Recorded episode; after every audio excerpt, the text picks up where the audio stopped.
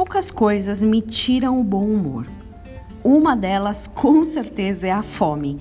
Eu sempre tento me programar no trabalho, de alguma forma, para eu ter o que comer quando a fome atacar. A minha melhor versão é sempre uma versão bem alimentada. Alguns nutricionistas defendem que sim, nós temos que comer de 3 em 3 horas, justamente para evitar esse pico da fome, o desespero que dá na hora que você tem que comer. Dosando bem, a gente pode até garantir que vamos nos alimentar melhor. Você lembra da história de Jacó e Isaú? Isaú saiu para trabalhar e Jacó sabia que ele ia chegar com fome. Eu acho que o metabolismo de Isaú era parecido com o meu. O irmão sabia como o outro sentia, sabia o ponto fraco.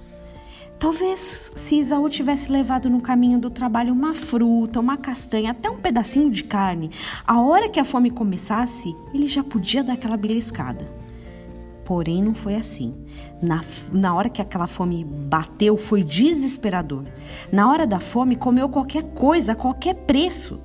Gênesis 25, a partir do 27, conta para nós essa história. Além da boa lição de sempre ter na bolsa um lanchinho, também é bom lembrar que nossa vida espiritual segue da mesma maneira. Quando a gente não se alimenta todos os dias, todos os momentos, sempre da palavra de Deus, vai ter uma hora que a gente vai ficar em desespero, vai ter tanta fome que qualquer coisa vai aparentemente servir. Para quem não se alimenta frequentemente, uma frase, uma porcaria, uma comida cheia de gordura e sem nutrientes vai encher a barriga. E não se engane, o inimigo sabe exatamente como disfarçar bem e oferecer um prato que aparentemente possa te agradar.